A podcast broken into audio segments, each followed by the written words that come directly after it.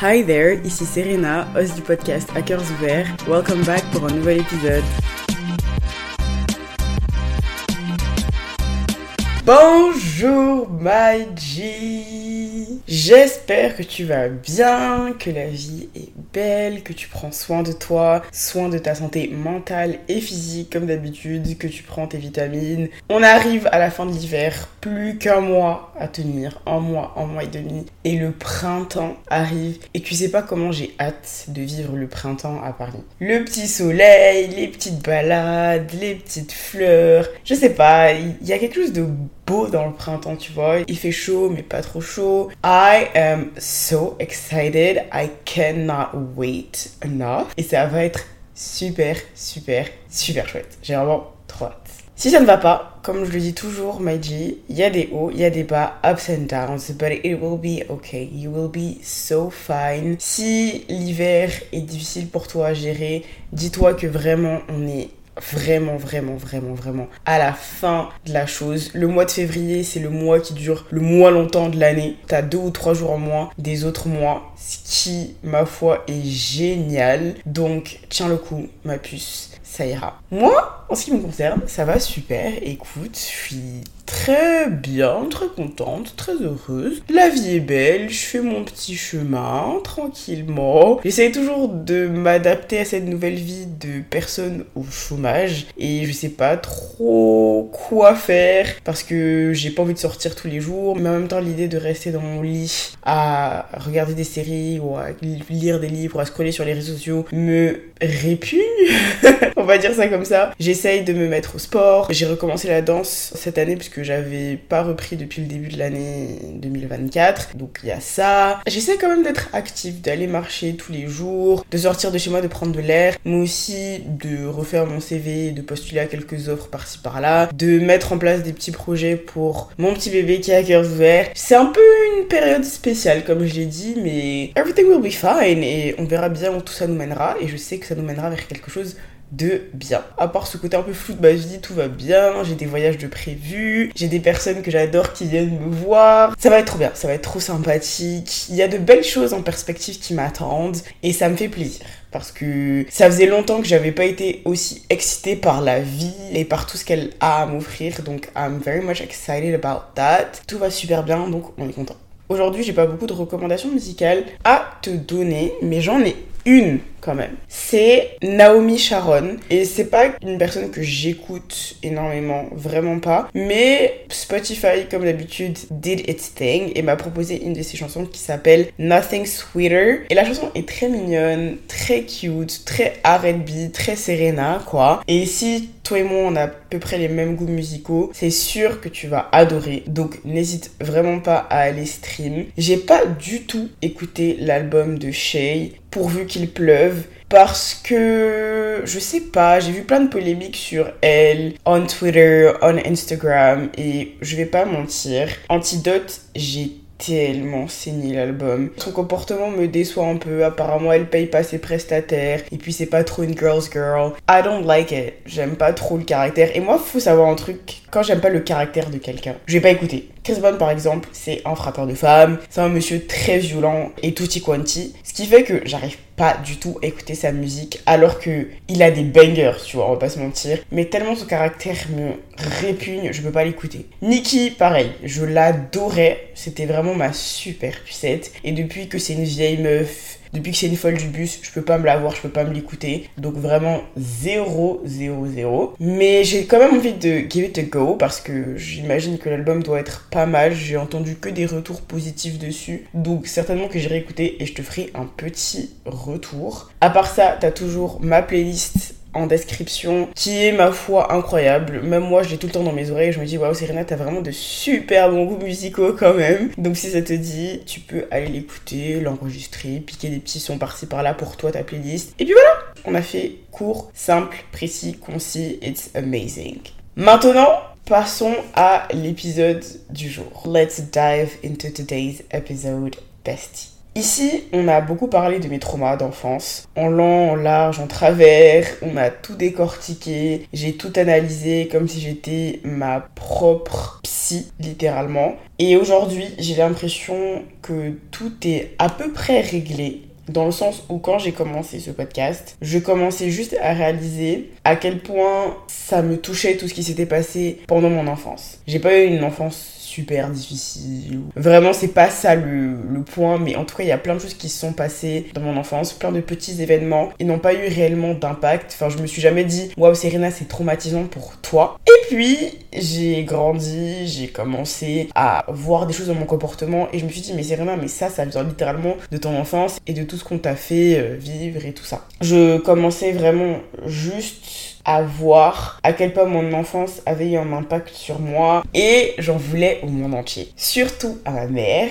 LOL. J'étais juste au tout début de mon processus de guérison. Et deux ans après le début de tout ça, après avoir commencé à extérioriser toutes ces petites choses qui m'ont fait du mal, j'ai aussi vu une psy. Et maintenant, j'ai l'impression que c'est un peu derrière moi, en guillemets. J'en veux plus du tout à ma maman. Je m'en veux plus du tout personnellement aussi parce que je me suis aussi rendu compte que il y a une partie de moi qui m'en voulait d'en vouloir à ma maman. Mais aujourd'hui, j'y pense plus. Je pense pas que c'est réglé. Je pense pas que tout se règle aussi facilement et à 100%. C'est vraiment ancré en moi et encore des moments où je me dis waouh, ok, ça a autant eu un impact sur toi que ça. Mais je pense que je vis mieux avec et que je ressens pas le besoin de crier au monde entier que j'en veux à la terre entière, que j'ai trop souffert, qu'il y a beaucoup de choses qui m'ont impacté. I don't feel the need to do that anymore. J'ai l'impression que ma relation avec ma mère s'est améliorée, ma relation avec moi-même s'est améliorée et j'ai plus forcément besoin d'en parler. C'est plus aussi présent dans ma vie qu'à un certain moment. Et vu que j'ai fait le tour, que je me porte beaucoup mieux à ce niveau-là, j'ai plus rien à dire dessus. En tout cas, plus rien de négatif, je pense, à dire là-dessus. Cependant, ces derniers mois, je pense énormément à mon adolescence et je trouve qu'on l'a pas assez décortiqué ici. J'en ai parlé dans un épisode, l'épisode 32, je crois, Healing My Inner Teen. J'en ai parlé dans l'épisode sur le regard des autres, où est mon chez moi aussi. Et plusieurs fois dans l'année, en préparant des épisodes, en préparant ces épisodes-là, je me suis rendu compte d'une chose, c'est que tout ce qui s'était passé dans mon adolescence avait eu plus d'impact sur moi que ce que je pensais ou que je voulais me faire croire. J'ai réalisé qu'il y avait plein de choses qui s'étaient passées, qui ont fait que beaucoup de choses ont été difficiles pour moi. Le regard des autres par exemple, ma peur de me lancer, d'être jugée vient totalement de mon adolescence, de là où j'ai grandi, de mon environnement. But as usual, let me start at the beginning of the thought process de mon adolescence qui a été la période la plus difficile et la pire de ma vie, tout simplement. Ça a commencé par une simple comparaison. Plutôt deux comparaisons. Mais la première est plus intéressante que la deuxième pour l'instant, donc on en reviendra plus tard à cette deuxième comparaison. Quand je me revois enfant, gamine, c'est-à-dire de mes 0 à 12 ans, ou plus de mes 4 à 12 ans, parce qu'avant ça je me souviens de absolument rien,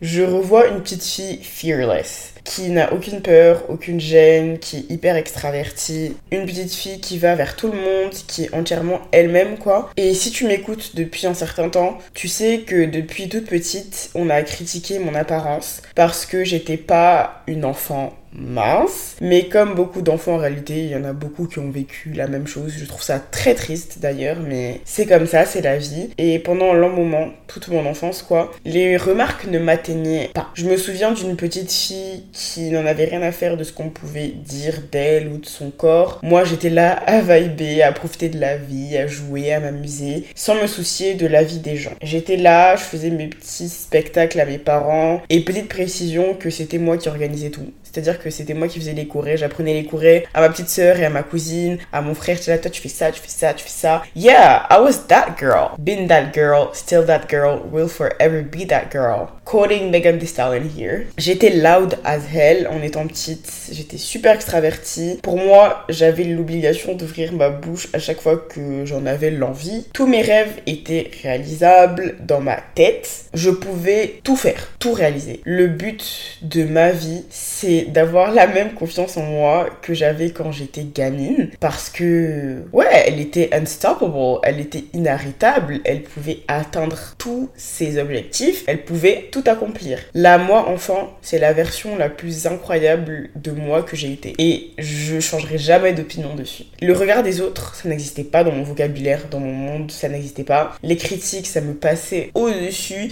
Et Dieu sait que j'en avais. Je me souviens que quand j'étais plus petite, je me trouvais incroyable. Je me regardais dans le miroir et je m'étais là, waouh, t'es trop belle, ma petite pucette. Il y avait personne qui pouvait venir me voir et me dire, Serena, t'es moche. Et je l'aurais cru. Impossible. Et je pense que comme beaucoup de monde, beaucoup de choses ont changé quand je suis arrivée au collège. Honnêtement, il y a plusieurs facteurs qui rentrent en compte, selon moi. Le début de l'adolescence, quand tu rentres au collège, tu rentres aussi dans une période super compliquée où pour le coup tu essayes de te trouver. Et aussi le collège en lui-même. Et moi j'étais dans un collège lycée vraiment j'ai même pas les mots MDR où presque tous tes faits et gestes sont traqués et ça je l'ai déjà expliqué. Où les moqueries commencent. C'est vraiment comme ça que j'ai senti mon entrée au collège. Ça a été une période très anxiogène pour moi, cette entrée au collège. Certaines personnes pensent être mieux que toi pour je ne sais quelle raison, hein, et c'est une période où tu veux juste prouver. Prouver, prouver, prouver, prouver. Mais tu veux plus prouver aux autres qu'à toi-même. C'est-à-dire que c'est comme si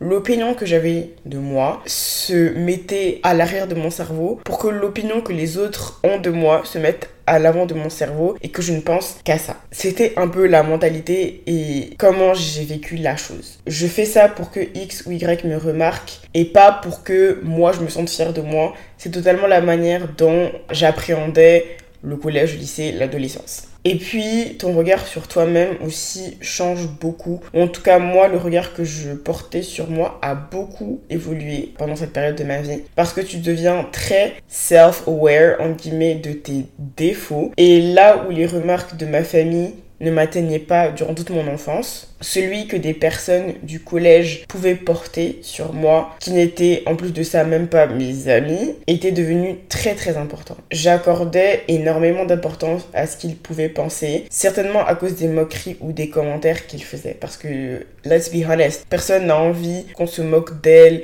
personne n'a envie qu'on la critique. Là, tout ce qu'ils pouvaient dire, ces gens-là, ça comptait énormément parce qu'il y avait une sorte de hiérarchisation des personnes, on va dire. Les gens tout en haut de l'échelle et ceux tout en bas. Et mine de rien, quand tu es dans ta petite bulle au collège, au lycée, dans ta ville, que tu y passes 90% de ton temps, que tu les vois plus que certains membres de ta propre famille, que tu ne vois ni connais rien d'autre, oui, ça te touche. À ce moment-là, tu penses juste que si tu n'es pas populaire, entre guillemets, que les gens se moquent de toi, c'est la fin du monde et tout s'écroule. Parce que ton monde, à ce moment-là de ta vie, c'est le collège, c'est le lycée. Donc je pense qu'il y a tous ces facteurs-là qui ont fait que dès le début de mon entrée au collège et dès le début de mon entrée dans l'adolescence en général, something shifted in my brain and I was like, oh, I'm not cool anymore. Le regard des garçons est devenu aussi quelque chose de super, super important. Et aujourd'hui, je questionne beaucoup l'intérêt que je portais au genre masculin. Je me demande, est-ce qu'il venait réellement de moi? Est-ce que je voulais vraiment un copain, un amoureux, qu'il s'intéresse à moi? Ou est-ce que c'est à cause de la société, à cause des films, des séries qui te font croire que c'est the moment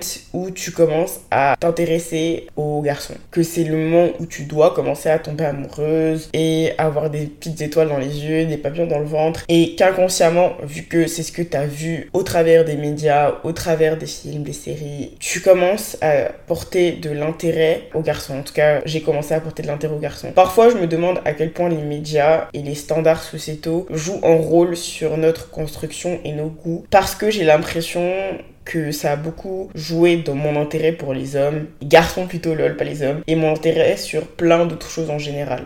Enfin bref, je disais donc que en arrivant au collège, au lycée et en rentrant dans l'adolescence, je suis devenue très self-aware de ma personne, mais négativement. C'est-à-dire que je voyais tout le monde autour de moi, toutes ces filles de mon âge qui avaient l'air d'un point de vue physique et d'un œil extérieur mieux que moi. Elles étaient plus belles que moi, plus matures que moi, plus intéressantes que moi, et elles étaient juste supérieures à moi selon certainement mes critères. Je ne sais pas quels étaient mes critères mais selon ceux que j'avais à l'époque, they were better than me. Et pour la première fois de ma vie, je me suis sentie très petite. Pas petite en taille. À cette époque, j'étais plus grande que la plupart des personnes de mon âge. Mais petite en termes de caractère, en termes de personnalité. J'avais pas envie qu'on me voit. Je trouve que, voilà, ça c'est l'expression parfaite je n'avais pas envie qu'on me voit, qu'on voit qui je suis. Là où quand j'étais dans ma tendre et belle enfance, j'avais peur de rien. J'y allais, je montrais qui j'étais, j'assumais ma petite personnalité, que beaucoup me trouvaient bizarre, mais j'en avais rien à faire. Mais j'étais là, quoi, j'étais présente, je faisais du bruit, je montrais que j'existais et que I was here. J'avais pas peur de montrer qui j'étais, de parler de mes rêves, de mes objectifs, d'être présente, de dire à quel point je croyais en moi et les gens autour de moi n'existaient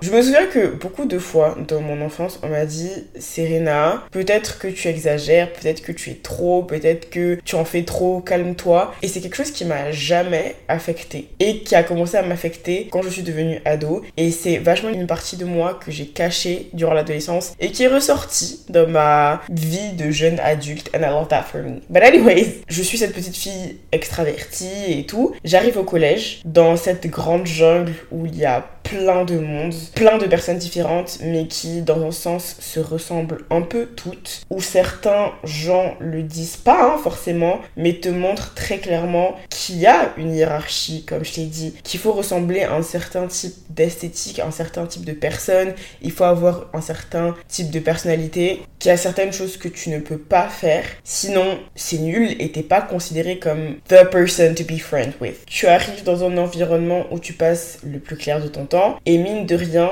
oui, ça t'influence parce que tu as envie de rentrer dans le moule. J'avais envie de rentrer dans le moule. Tu as envie que ces gens-là t'aiment et t'apprécient, te considèrent comme l'un ou l'une des leurs. Et c'est pas une période où tu as forcément envie d'être différente, de penser out of the box. Moi, je vais pas mentir, c'est pas une période où j'avais envie d'être différente, où je voulais montrer que j'étais euh, comme ci, comme ça, comme ça, et pas comme tout le monde. Et j'ai déjà dit, mais en arrivant au collège, je me suis très vite rapprochée des personnes qui me ressemblaient plus dans ma manière de voir les choses, dans mes valeurs et dans mes principes, et que j'ai pas forcément cherché à être populaire, en guillemets, très longtemps, parce que j'en avais marre de ne pas être avec des gens avec qui je pouvais être moi-même, des gens avec qui je pouvais parler de mes problèmes, avec qui je pouvais discuter réellement Cependant, parce qu'il y a un cependant, il y a une grande partie de moi qui était effacée. Parce que quand bien même je voulais être with my people, j'avais pas non plus envie d'être le dindon de la farce, le clown de service du collège. Parce que, as I said already, I was far from being bullied. J'ai été très loin d'être harcelée, mais je pouvais avoir certaines remarques sur la manière dont je pouvais faire certaines choses, sur mes actes, parfois sur mon style, sur mon apparence. En sixième, on m'a traité de baleine bleue. On me disait, Serena, ta mère elle est trop belle, pourquoi tu ressembles pas à ta mère? Qui veut dire, ouais, Serena, pourquoi t'es moche comme ça? J'ai eu plein de petites critiques durant mon collège et mon lycée, durant mon adolescence, qui ont eu, que je le veuille ou non, un impact sur moi et sur ma confiance en moi et sur la manière dont je pouvais penser et sur l'image que j'avais de moi-même. Ça m'a énormément affecté. J'avais, comme j'ai dit, beaucoup de remarques sur ma poitrine. Parfois, c'était sur le fait que j'avais pris ou perdu du poids ou que j'étais pas conventionally attractive selon leurs standards à eux, comme je l'ai dit. Moi, j'ai jamais été le type des garçons de cette école. Toutes ces petites remarques accumulées ont fait que de 1, je détestais la personne que j'étais. J'avais une confiance en moi proche de 0 voire moins 5 même, je reniais tout ce que je pouvais être. Et de deux, en plus de renier tout ce que j'étais, je l'ai énormément caché. Je savais qu'il y aurait des aspects de ma personnalité, de celle que j'étais, qui n'auraient pas plu. Et je connais ces gens-là, qui aujourd'hui d'ailleurs se proclament être les meilleures personnes de la Terre, mais les pucettes, on se sait. je savais qu'ils allaient utiliser contre moi toutes ces petites choses-là pour se moquer, mais toujours de manière gentille, en guillemets, parce que bien sûr, le harcèlement n'existait pas dans ce collège, dans ce lycée. C'est pas comme s'il y avait un garçon qui a littéralement changé de lycée parce qu'il se faisait moquer sur sa couleur de peau. Les gens disaient qu'il était trop noir, tout le monde se moquait de lui. Et c'est très ironique parce que pour le coup, on était en Côte d'Ivoire, un pays à majorité noire. Et recevoir ce genre de critiques de personnes qui te ressemblent, that's fucking insane, that's fucking crazy to me. Je peux dire que j'ai jamais fait partie des personnes qui ont bully ce garçon, mais je trouve ça grave quand même que il s'est tellement senti mal qu'il a dû changer de collège pour se sentir bien. It was that bad. Mais bon, comme j'ai dit, apparemment le harcèlement n'existait pas dans cette école, c'était que pour rire, alors qu'il y a eu même, pour moi, hein, beaucoup de cas de harcèlement qui étaient très très très limites. Mais bon, j'ai cette impression que durant toute mon adolescence, ou pendant une grande partie de celle-ci, je me suis cachée parce que j'avais peur d'être jugée. Et honnêtement, oui, j'ai voulu rentrer dans le moule totalement. Je voulais pas du tout être une outsider qui assumait pleinement qui elle était. Absolument pas, vraiment pas. Déjà que j'avais pas du tout confiance en moi, la dernière chose que je voulais c'était qu'on se moque de moi. J'ai jamais autant accordé d'importance au regard des gens que pendant mon lycée et pendant mon collège. Et ça m'a suivi pendant très très longtemps. Je voyais toutes ces filles surtout que tout le monde trouvait belles, qui avaient tout. Et je me sentais minable.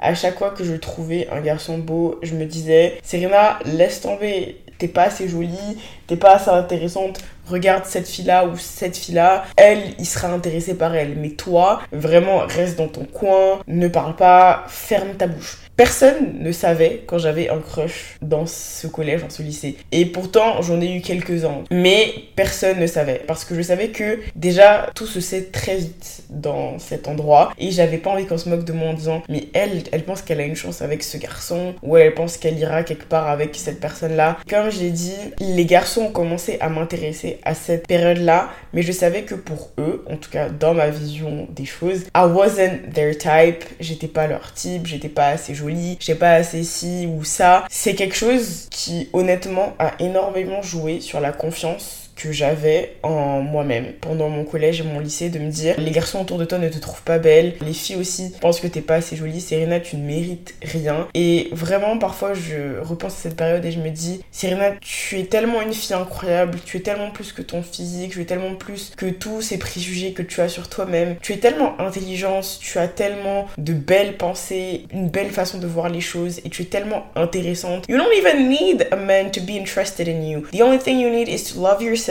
and to like accept yourself and to see how beautiful you are. Mais je veux dire, t'es au collège, au lycée, t'es une ado et comme je l'ai dit, c'est ton environnement, c'est la seule chose que tu connais. Comment tu veux penser plus loin que ça? Ce qui faisait que je négligeais aussi énormément mon apparence physique, je négligeais énormément ce à quoi je ressemblais parce que je me dis, tout le monde te trouve moche dans tous les cas, Serena. Donc même si tu fais des efforts, à quoi ça sert? Ça sert à rien, donc sois moche. J'ai commencé à prendre un peu soin de moi, on va dire de mon apparence, en terminale, à la fin de la terminale, peut-être vers février, mars. C'est là que j'ai commencé à prendre un peu soin de mon apparence, me maquiller un petit peu, et puis mettre des vêtements qui me mettent en valeur et pas des trucs super larges aussi. Mais c'est à partir aussi d'une mauvaise intention, parce que l'une des raisons pour lesquelles je voulais me faire belle, c'était uniquement pour que ces personnes-là qui m'ont critiqué pendant très longtemps me trouvent mignonne. Mais enfin bref, pour continuer ma réflexion, je disais que je me disais Serena laisse tomber, cette personne ne s'intéressera jamais à toi parce que tu n'es pas assez jolie. Donc je ne m'autorisais pas à apprécier des gens parce que j'avais peur qu'on se moque de moi. J'étais vraiment à mon avis la pire version de moi-même au lycée. Je m'autorisais plus du tout à rêver parce que je me sentais pas suffisante. Je me sentais pas assez, pas assez talentueuse, pas assez intelligente, pas assez belle, je ne serais arrivée à rien. La mentalité de la moi du lycée, c'est que j'étais rien, donc je ne pouvais arriver à rien. En fait, pendant cette période de ma vie, j'ai l'impression que mon enfant intérieur, elle me regardait et elle était trop triste de voir à quel point j'avais laissé ce que j'étais s'effacer, tout l'amour que j'avais pour moi-même, tous les rêves que je voulais accomplir, tout ça, ça s'était envolé. Et non seulement moi, en tant qu'ado, j'étais super triste, mais l'enfant en moi devait l'être encore De voir que j'avais mis fin à tout ce que elle, elle voulait. Et durant l'adolescence, je me suis transformée en une fille super timide, super introvertie, hyper mal dans sa peau, qui s'est totalement effacée et qui pensait ne rien mériter de bien. Quand je pense à cette version de moi, j'aimerais juste lui faire un gros câlin parce qu'elle le mérite en fait. Elle mérite un gros câlin. C'est la période de ma vie où j'ai fait ma première dépression aussi. Je pleurais tous les jours, j'avais aucune envie de vivre. Et personne autour de moi ne comprenait, mais après, même moi, je comprenais pas ce qui m'arrivait, donc c'est normal. Mais la moi ado avait aussi l'impression que personne ne l'aimait, même pas sa propre famille, et elle trouvait ça normal parce qu'elle s'aimait pas elle-même. Je pense que ce qui a rendu la moi de 13, 14, 15, 16 ans la plus triste, c'est qu'il y avait personne autour de moi qui voyait cette détresse et qui se rendait compte d'à quel point j'allais mal. Don't get me wrong, je le cachais aussi très très bien. Je pense que s'il y a deux personnes qui savaient que j'allais mal, c'est mon meilleur ami et ma meilleure amie. They were the only one. Mais je sais pas, ça choquait personne que la première chose que je faisais quand je rentrais des cours, c'était de m'enfermer dans ma chambre dans le noir complet. Ça choquait personne que je saute des repas ou que je mange des quantités ridicules de nourriture parce que l'adolescence c'est aussi la période où mes TCA étaient à leur pic, où je m'alimentais pas du tout. Trigger warning, Parfois, je me faisais aussi vomir. Je comptais toutes petites calories qui rentraient dans mon corps. Je m'empêchais de manger plein de choses. Et ma théorie, c'est que pendant mon enfance, ma mère m'a empêché de manger plein de trucs sucré et tout. Et pendant mon adolescence, je me suis empêchée de manger plein de trucs sucrés parce que ça faisait grossir. Et vu que maintenant j'ai une relation assez, je dirais pas normale parce qu'il y a, y a encore des couacs, mais vu que j'ai une meilleure relation avec la nourriture et avec moi-même et qu'il n'y a plus personne pour m'empêcher de manger certaines choses, bah je me goinfre de sucre parce que durant mon enfance, on m'a empêché d'en manger. Pendant toute mon adolescence, je me suis empêché d'en manger. Et maintenant que je suis libre de mes propres gestes, ben je mange énormément pour combler ce manque que j'ai eu pendant mon enfance et mon adolescence. Ça, c'est ma théorie. Je sais pas si c'est vrai, si elle est bonne, mais c'est comme ça que je vois les choses. Anyways, ça ne choquait personne que je ne sortais jamais les week-ends ou très très rarement, que je garde tout pour moi. Je pense outre le collège et le lycée, je parle du lieu où je me sentais pas très bien. Je ne me sentais pas non plus bien chez moi. J'avais pas l'impression d'être à ma place, j'avais pas l'impression que je comptais pour personne en fait, pour personne. Et quand tu te sens bien ni chez toi, ni à l'école, ni dans ton corps, ni dans ta tête, tu as l'impression tu n'as rien à faire là. Et très clairement, je me disais tous les jours pendant très très longtemps, Serena, si demain tu t'en vas, si demain tu n'existes plus, ça ne changera la vie de personne. Il y a personne qui sera triste. Je pense que même ce sera un poids en moins dans la vie des autres, tellement tu ne seras à rien. Et je me dis, peut-être qu'il y a des gens qui étaient amis avec moi au collège, au lycée, peut-être même qu'un jour ma mère, elle écoutera cet épisode et ils se sentiront un petit peu mal. Ne vous sentez pas mal, les petits potes. Je pense que c'était surtout moi, deep within me, deep within myself, et que personne, en guillemets, n'aurait rien pu faire à part un psy, mais à l'époque, je ne savais pas que ça existait. Enfin, je savais que ça existait, mais certainement pas dans mon pays, et personne n'allait me laisser voir quelqu'un.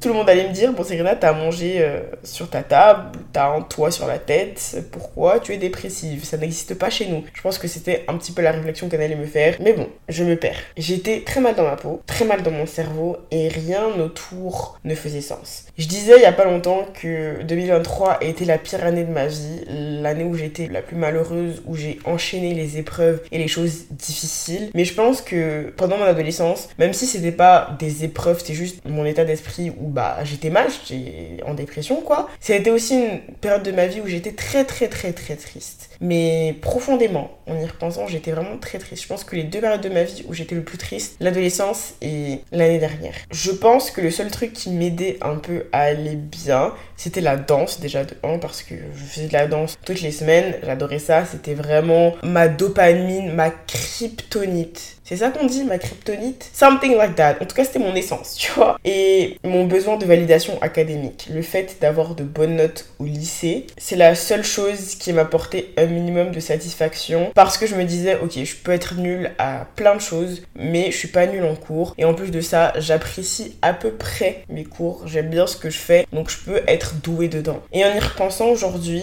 pratiquement 6 ans après avoir quitté le lycée, je me rends compte qu'à cette période de ma vie, j'avais j'avais aucun rêve, j'avais aucune aspiration, je voulais juste être là. Je cherchais pas à me dépasser, à dépasser mes attentes et je pense qu'il y avait rien de mal à ça, mais c'était pas forcément que je voulais pas avoir de rêve, c'est que je m'autorisais pas à avoir de rêve et avoir d'aspiration parce que je me trouvais pas assez bien pour en avoir. Je voyais des gens autour de moi se permettre d'avoir de grands projets, de grands rêves pour leur vie alors que moi, je voulais juste me faire toute petite, la plus petite possible pour qu'on ne me voit pas. Et je reconnais aujourd'hui qu'une partie des raisons qui faisaient que j'étais en dépression, dont personne n'était au courant, c'était le fait que j'étais pas bien dans mon environnement. J'étais pas bien à l'école, j'étais pas bien à la maison, j'étais pas bien dans moi-même. Il y avait rien qui allait et je me sentais pas à ma place. Je me sentais à ma place nulle part, je me sentais jugée le temps. Donc j'avais pas envie d'être là. Et plus le temps est passé, plus ça a créé un mal-être énorme en moi, au point où j'avais un malaise constant. J'étais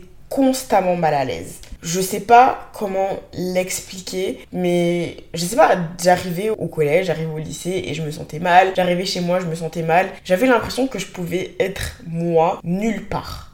L'adolescence, on dit toujours que c'est souvent la période où on se découvre, où on se détache vachement de l'image que nos parents ont construit pour nous, dans le sens où on se fait nos propres idées, on arrête de voir nos parents comme des demi-dieux ou des êtres parfaits, on voit qu'ils ont des imperfections, qu'ils ont des défauts. C'est plus en fait notre référence parce qu'il y a plein de choses qui rentrent en jeu. On commence à se faire nos propres opinions sur beaucoup de sujets. C'est d'ailleurs à ce moment-là que je suis devenue super afroféministe et dès que mon père disait quelque chose de je n'hésitais pas à l'ouvrir pour lui dire hum, hum, hum, c'est pas comme ça qu'on pense ici. c'est aussi le moment de la crise d'adolescence. Tu t'affirmes pour défier un peu l'autorité parentale, pour dire écoutez-moi, je suis là, en fait, je suis là. Tu changes réellement pour devenir une entité qui se détache de celle de ta famille, de celle de tes parents. Tu deviens toi-même. je sais pas comment le décrire plus que tu te détaches réellement de ce que tes parents sont pour être toi une personne à part entière. Mais moi, j'ai cette impression que mon adolescence, elle n'a été là que pour me permettre de survivre et d'être une directionneur aussi, MDR, parce que je sais pas si tu sais, mais One Direction, les One Direction, c'était toute ma vie. J'étais accro à ce groupe. Like, I don't know how to explain it, mais l'amour que j'avais pour les One Direction était égal à l'amour que j'avais pour Beyoncé. Beyoncé était toujours présente dans ma vie, elle a toujours été présente. Mais à cette période-là de ma vie, l'importance que j'accordais à ces deux entités était égale. Aujourd'hui, je n'écoute plus du tout, c'est faux. C'est faux, j'écoute toujours de temps en temps, mais c'est pas aussi présent dans ma vie. Si demain ils annoncent qu'ils se remettent ensemble et qu'ils font une tournée, best believe que je mettrai tout mon argent à l'intérieur. Mais bon, en tout cas, c'était une période de ma vie où j'étais très très directionnaire. Tous les murs de ma chambre étaient remplis de posters des One Direction. Et je les ai même pas scotchés, je les ai collés avec de la colle sur mes murs parce que j'étais sûre et certaine que je ne les enlèverais jamais. Tu rentrais dans ma chambre et c'était des posters de One Direction sur tous les murs. Et mes parents étaient là, mais Serena, ça va? Enfin, tu vas bien? And I was like, yeah, I love them. Tous les magazines où ils apparaissaient et que je pouvais avoir, je les avais. C'était vraiment mes petits bébés, quoi. Tu vois ce que je veux dire? Quand Zayn a quitté le groupe, j'ai pleuré. Quand ils ont annoncé qu'ils faisaient une j'ai versé toutes les larmes de mon corps. Mais ouais, directionneur à mort, à mort, à mort. Une période de ma vie très spéciale, ma foi. Il y a des parties de moi qui sont ressorties, bien évidemment. Comme je disais, la partie afro-féministe, comme la partie de moi qui a toujours été très ouverte d'esprit alors que je viens d'une famille très catholique, très croyante et qui sont pas du tout ok avec certaines choses et qui, moi, m'ait fait mon propre opinion sur ces choses-là. Mais j'ai passé tellement de temps à essayer de renfouer tout ce que j'étais de le cacher bien au fond, tu vois, pour pas que ça ressorte. Parce que j'avais peur que je plaise pas, parce que j'avais peur d'être trop, que ma personnalité ne plaise pas, parce que au fond de moi, je me disais que celle que j'étais vraiment n'aurait plus à personne et que j'aurais été moquée, jugée, mise de côté, parce que j'aurais pas été ce que tout le monde autour de moi attendait. Donc j'allais être rejeté. Et désolé, hein, je fais beaucoup de comparaisons avec mon enfance, mais c'est la base de cette réflexion. Mais moi, enfant, as I said, j'avais une personnalité très bubbly, j'avais pas peur de montrer qui j'étais, d'être qui j'étais, et je sais que l'environnement que j'avais enfant, surtout au niveau scolaire, a beaucoup joué. Parce qu'il était très différent de celui que j'avais au collège et au lycée, et voir que mon adolescence a plus servi à souffrir et à cacher celle que j'étais pour ne pas subir les jugements des autres et leurs regards qu'à me chercher. Ça me brise un petit peu le cœur pour elle parce qu'elle méritait de se trouver, elle méritait de se chercher, elle méritait de piquer des cris si elle voulait, elle méritait de sortir, de s'amuser. La moi adolescente avait peur, elle avait peur de tout, elle avait surtout peur de vivre pour de vrai. Et je pense qu'en 23 ans d'existence, l'adolescence a été la période de ma vie où j'ai été le moi moi-même, où je comprenais rien à qui j'étais, à qui je voulais être, à ce à quoi je voulais aspirer. Ça a un petit peu changé vers la fin de la terminale parce que je savais que j'allais tous les quitter et que j'allais enfin pouvoir vivre loin de ces personnes-là, MDR. Mais sinon, tout le long, j'ai toujours caché ça et j'avais l'impression que j'avais pas le droit de vouloir être qui je voulais être. Et ça m'a suivi pendant très longtemps après ça, dans le sens où les personnes avec qui j'ai grandi, les choses que j'ai vues pendant cette partie-là, la manière dont je me suis sentie, ont eu un impact que j'ai longtemps très longtemps nié dans ma vie parce que je voulais pas, je voulais pas admettre que tout ça a eu un impact dans ma vie de jeune adulte et je me suis convaincue que c'était une période super de ma vie. Je me suis convaincue dans ma tête que j'ai kiffé mon adolescence, que c'était trop chouette, que je vivais ma meilleure vie. Et bien évidemment que je me suis tapé des grosses barres. On a ri comme on n'a jamais ri au collège, au lycée. Vraiment, j'étais avec des cancres et c'était hilarant. J'ai mis tout ce qui s'était passé de mauvais pour me convaincre que je m'étais super amusée et que c'était vraiment une période top de ma vie. Et oui, euh, le lycée me manque et aujourd'hui, je peux te dire, mais à un milliard de pourcents, que même si on me demande de revivre mon adolescence, je ne la revivrai jamais. Oui, il y a des choses que j'aurais aimé faire différemment, plein de choses que j'aurais aimé faire différemment, mais clairement, hein, je peux te promettre que je ne revivrai plus jamais cette période de ma vie. Quand j'ai vu que à chaque fois que je rentrais à Abidjan, ma hantise c'était de croiser certaines personnes de ce collège, de ce lycée, quand j'ai vu que j'avais la boule au ventre limite à chaque fois que je sortais et que je savais que j'allais croiser certains d'entre eux, quand je rentrais chez moi et que j'avais l'impression de régresser parce que ça me rappelait trop de choses négatives, quand j'avais peur de lancer mes projets parce que j'avais peur que les mêmes personnes avec qui j'ai grandi me jugent pour un rien, jugent mes rêves et disent que c'est nul, j'avais plus envie de prouver à ces gens-là que à quiconque regardez je fais mieux que vous regardez vous ne m'avez pas atteint alors que penser comme ça ça montre que ces personnes ont eu une importance dans ma vie, même si c'est une importance que je ne voulais pas leur accorder. Je pense que avouer que ça m'a plus affecté que ce que j'aurais aimé que ça m'affecte, c'est un pas vers la guérison, guillemets, et vers le fait qu'un jour, tout ça, ça ne comptera plus pour moi. Il y a un épisode dans Gilmore Girls, dans les dernières saisons, qui est très intéressant, je trouve. C'est un épisode où Rory et Paris retournent à leur lycée. Alors, si tu n'as pas regardé Gilmore Girls, tu n'as absolument pas les rêves, mais je te conseille d'aller voir parce que la série est incroyable. Les deux dernières saisons sont très bon calmes, mais en tout cas, chef's kiss. Anyways, elle retourne au lycée et Paris revoit son ancien crush et elle pète les plombs alors que c'est une médecin incroyable qui fait des choses incroyables, qui gagne super super bien sa vie. Mais tous les souvenirs remontent et ça redevient en fait cette adolescente qu'elle a été qui avait un crush sur un garçon qui ne l'a jamais apprécié. Je trouve que ça représente très bien comment cette période de notre vie nous marque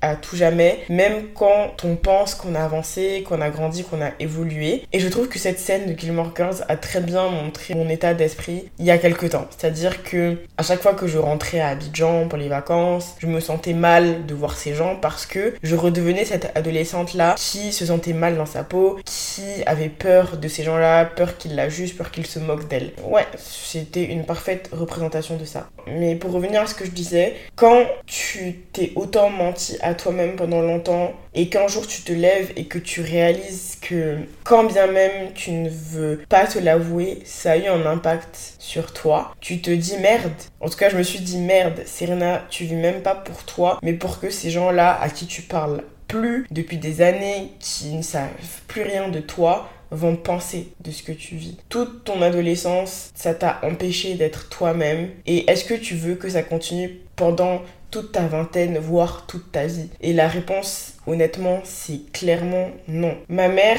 qui me dit toujours, Serena, j'ai l'impression que tu as très mal vécu ton collège, ton lycée, que t'as pas eu une bonne expérience. Et oui, ma puce, elle me dit, c'était pas la joie, c'était pas le bonheur. Pendant un certain temps, j'ai voulu me voiler la face, mais la réalité, c'est que ça a été dur pour moi. It was really, really, really hard for me. Et je m'en suis rendu compte que plus tard parce que sur le moment tu vois pas tout ça tu vois pas tous les dégâts que ça va t'apporter dans ta vie tu te dis juste bon bah c'est comme ça et c'est comme ça mais après tu vois à quel point ça a un impact sur toi. Et pourtant j'étais loin d'être la plus à plaindre. Vraiment. Et au fond je pense que la personne à qui j'en veux le plus de tout ça, c'est à moi-même, plus qu'à quelqu'un d'autre. Je m'en veux de les avoir laissés autant m'atteindre et de leur avoir donné autant d'importance au point de me sentir mal dans ma propre peau. Je m'en veux de les avoir laissés dicter ma vie à un certain moment, de dicter mes choix, de dicter la personne que j'étais, au point de me faire toute petite et d'enfuir en moi tout ce que j'étais. Je m'en veux de pas avoir été assez forte pour passer au-dessus de tout ça. Mais six ans après, je me dis aussi que j'étais qu'une ado, que mon monde ne se constituait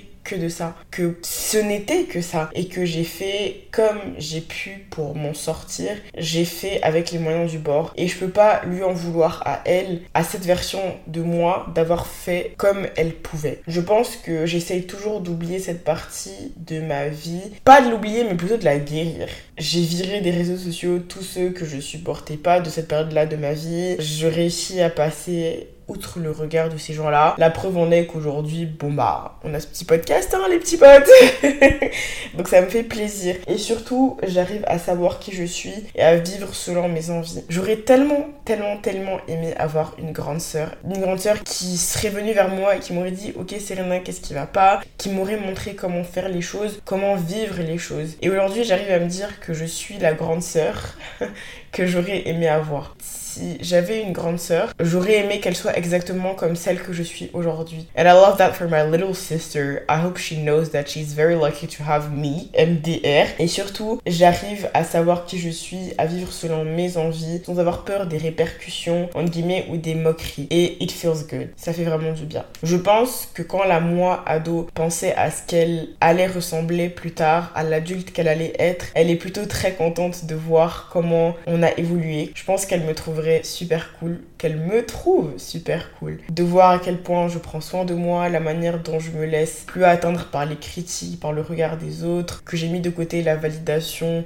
de mes parents et que je vis selon mes propres règles, mes propres attentes, que je me sens bien dans ma peau, que j'ai confiance en moi, que je suis heureuse. Je pense que la moi ado, elle doit être trop contente de savoir qu'on est heureuse aujourd'hui, mais pour de vrai, qu'on se sent bien, qu'on est entouré par des personnes saines avec qui on se sent bien, on se sent libre d'être soi-même. I think she would love that for me. Et laisse-moi te dire un petit secret. La seule raison aujourd'hui qui fait que j'essaie d'accomplir tous mes rêves et de toujours viser plus haut, c'est mon enfant intérieur. C'est le fait de penser à la moi enfant qui voulait accomplir plein de choses, celle qui n'avait peur de rien, celle qui était très sûre d'elle et tout ce à quoi j'aspire dans la vie, c'est de rendre fière cette petite version de moi qui voulait atteindre la lune. Je me suis promise je lui ai promis de réaliser tous ses rêves et de la rendre hyper hyper fière. Et je sais aussi que ça rend super fière l'ado que j'étais de voir qu'on a réussi à dépasser toutes nos angoisses, toutes nos peurs. Et j'espère qu'un jour, j'arriverai à lui pardonner et à me pardonner d'avoir eu aussi honte d'être elle parce qu'elle savait pas à quel point elle était géniale et à quel point elle était légitime de rêver, d'avoir plein de projets, elle était légitime de vivre et d'être qui elle était parce qu'elle était géniale. Donc voilà ma petite pucette, sache que je t'aime de tout mon cœur. Là je parle à l'ado que j'étais, je t'aime de tout mon cœur et si je pouvais te prendre dans mes bras, je le ferai. Sache que tu mérites tout l'amour du monde. Tu mettras des mots sur tout ce que tu as vécu bien après. Tu comprendras que tu as vécu une dépression. Tu comprendras qu'il y a beaucoup de choses qui t'ont affecté. Et on a guéri, on continue de guérir de ces choses-là. Et crois-moi, we will be so fine. J'aimerais qu'elle sache que la future, elle, et tout ce qui va se passer dans sa vie après, sera rempli de belles choses et de positivité. Juste lui dire, hold on to the fact that plus tard, tu seras bien, tu seras heureuse et tu vivras selon tes propres règles et tes propres envies. Tu seras contente d'avoir tenu le coup. Ne te fais pas trop de mal. Tu es très bien comme tu es. Tu n'as pas besoin de changer. Tu n'as pas besoin de te cacher. Tu n'as pas besoin de t'oublier. Tu n'as pas besoin de faire semblant. Tu es littéralement une très très très belle personne, ma puce. Mais ça, tu le comprendras que plus tard et c'est pas grave parce que Dieu merci, tu auras plein d'années pour te découvrir, pour apprendre à te connaître et pour voir à quel point you are that girl. Period. Voilà, voilà. C'est tout pour moi. J'ai terminé. Merci Maiji d'être resté jusque là. Ça me fait toujours super plaisir et ça remplit mon cœur de bonheur. Si cet épisode t'a plu, n'hésite pas à le partager à ta cousine, à ta copine, à ta soeur, ta petite soeur, ta grande soeur, ta tante, ta maman, à whoever need that podcast and you know that a lot of people need it. Oui, oui, oui, oui, Tu peux aussi laisser 5 étoiles sur Apple Podcast ou sur Spotify. Ça te prend juste 5 secondes. Et moi, ça m'aide énormément. Donc n'hésite surtout pas à le faire. Tu peux venir me suivre sur Instagram, Attackers ouverts. On est super sympa là-bas. On fait des trucs super chouettes. Donc n'hésite pas. Je te fais des gros bisous, ma petite star. Et je te dis à la prochaine. Bisous